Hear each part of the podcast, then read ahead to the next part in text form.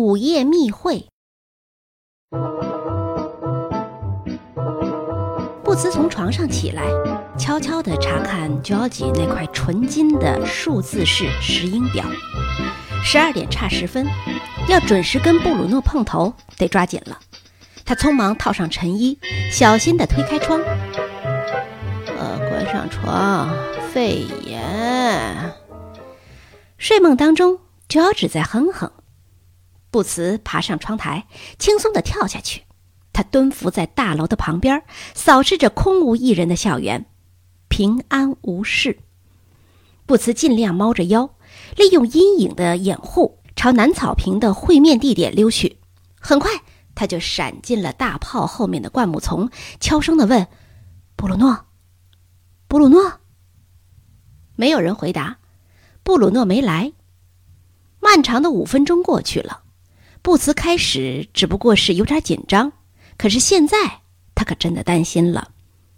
又过了几分钟，他看看自己那块只值十二块的破表，他在九点一刻的时候就停住了。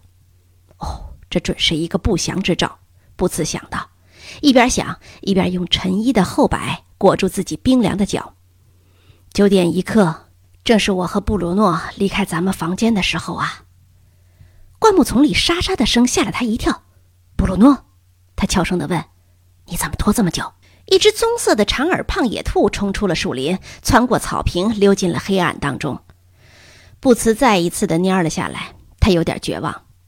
突然，一个熟悉的声音咯咯咯的笑了起来：“嘿嘿，你在跟一只兔子说话吗？”“嘿，你上哪儿去了？”布茨恶狠狠的说道：“我坐在这儿都快吓死了。”啊！布鲁诺耸耸肩，我想咱们说不定有点饿，所以呀，我到厨房那儿停了一下，弄了点小吃。说着，布鲁诺拿出了一个棕色的大纸袋，来点三明治怎么样？布鲁诺把袋子里的东西在两人当中摊开，这里边有一块长条面包，一大块熟肉，一包奶酪片，四个苹果，六个橘子和两瓶半品脱装的巧克力牛奶。布鲁诺赞赏地吹了一声口哨，伙计，这些够咱俩从学校逃出去的了。接着，布茨又闷闷地加了一句：“嘿，我可真想这么干。”那家伙不行吗？布鲁诺问道。啪的一声，把熟肉和奶酪夹在两片面包当中。嗨，糟透了！布茨叫道：“你真是没办法相信。”他伤心地咬了一口苹果。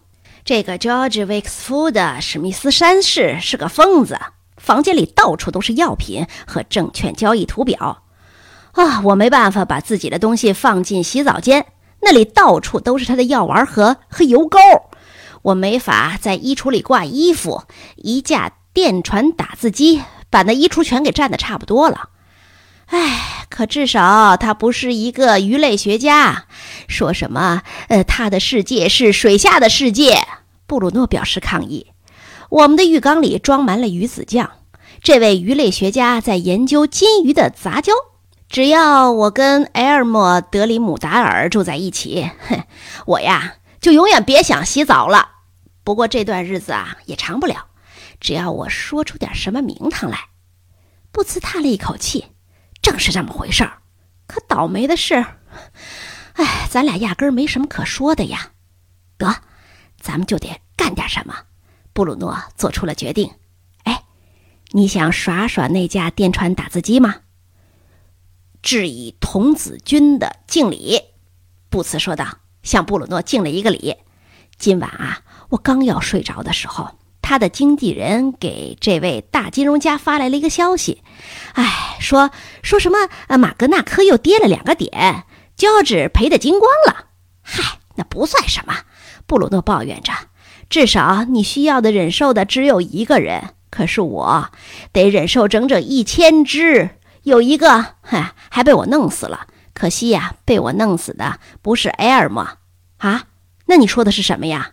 布茨问道。是蚂蚁。布鲁诺说道：“一个蚂蚁王国。我告诉你啊，埃尔莫还是一个昆虫学家，他的世界还是昆虫的世界。他养蚂蚁？”布茨怀疑地问道。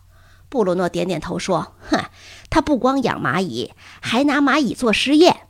他的蚁王出来溜达的时候，哎，正巧给我踩扁了。哎呀，那我们怎么办呢？布茨哀叹道：“我看啊，我是再也受不了那个吞药丸的，而且喉咙里咕噜咕噜作响，往鼻子里喷药水的胶质了。他不让我开窗，因为什么？他有漏管儿。他又管我叫迈尔维，因为我的小名太俗气。至于那电传打印机嘛……”布茨双手做了一个绝望的姿势，然后伸向一片面包。埃尔莫事实上倒没有这么坏，布鲁诺嘴里嘟囔着说：“可是他肯定不会为我着想。你想想看，他实际上谁也不管。也许他的蚂蚁和金鱼是个例外。哦，对了，我不是跟你说过那个鱼缸吗？它没日没夜的冒泡。”说着，布鲁诺打了一个哈欠。听着，布茨啊。天不早了，咱哥俩准能找出一个法子来收拾这一团糟的局面。明天夜里这个时候啊，咱们还在这儿。行啊，布茨干脆的答应着。哎，这些剩下来的吃的怎么办？布鲁诺把吃剩下的东西放进袋子，我把它倒进大炮筒里。布鲁诺做出了决定，然后说：“这样咱们就有了一份紧急储备了。”哎，别忘了，布茨刺了他一句。你总吹牛说对什么事儿都有办法，这回哎，你可得拿出办法来啊！咱们说啥也得甩掉这两个家伙，重新住在一块儿。别着急嘛，布鲁诺满口答应，我会想出什么主意来的。那个那个，嘿嘿，迈尔维，布鲁诺笑着看着布茨，布茨生气地吼了起来：“哼，你真逗！